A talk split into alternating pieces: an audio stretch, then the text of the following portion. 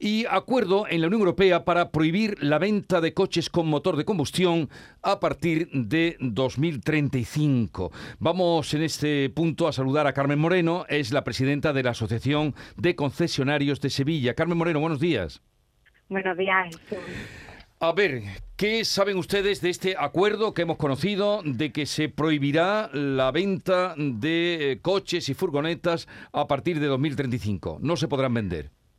Bueno, no se podrán vender vehículos de combustión tradicional, tal como conocemos hoy en día.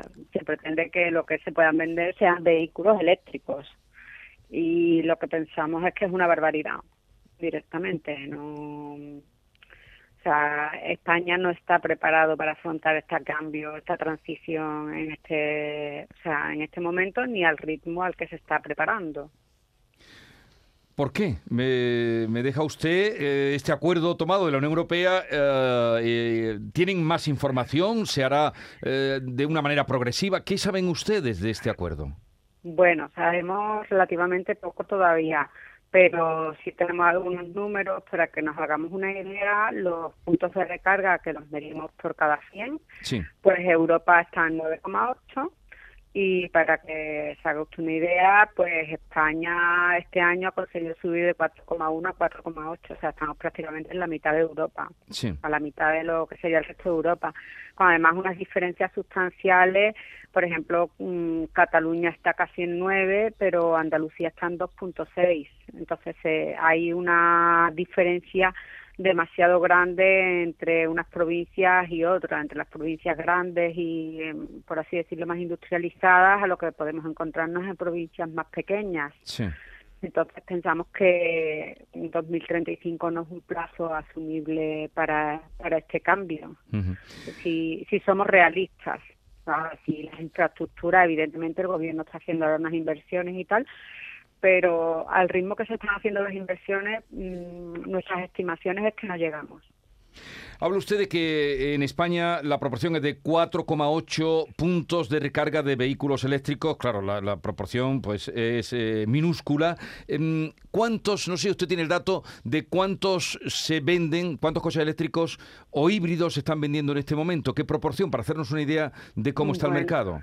Para que nos hagamos una idea, aproximadamente los últimos datos que yo tengo es que eléctricos y estábamos como alrededor de un 13%, porque el problema principal de eléctricos y híbridos no es eh, no es que sean mejores o peores, un problema que también nos enfrentamos es que son vehículos que son más caros entonces, los concesionarios podemos ayudar a una transición, evidentemente. Los fabricantes se están adaptando, llevan ya muchos años adaptando sus vehículos a lo que va a ir demandando el mercado y a lo que y a las normativas que nos van a ir imponiendo, pero necesitamos que haya un abaratamiento de los costes de producción y de las materias primas de estas baterías y todo lo que no que sea una subvención puntual, sino que haya un abaratamiento de costes para que todo el mundo tenga accesibilidad a las energías limpias, mm. a los coches limpios, porque si no tampoco eh, lo normal es que acabemos en un mercado de picaresca donde los vehículos cada vez el parque sea más antiguo porque intentemos ir aguantando los coches de combustión más antiguos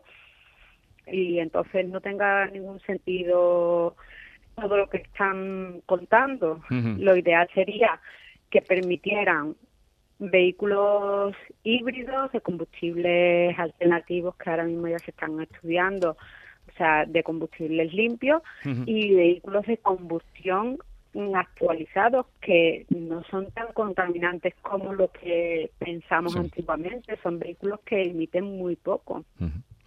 Bueno, pues ya ustedes hagan su cálculo con estos datos. Carmen Moreno, que es presidenta de la Asociación de Concesionarios de Sevilla, ASCOSEN, eh, duda de que se pueda alcanzar ese acuerdo que se ha tomado indudablemente en Bruselas, pero luego está la realidad por la proporción de coches que se están vendiendo ahora mismo eléctricos y por los puntos de recarga y por la experiencia que tienen.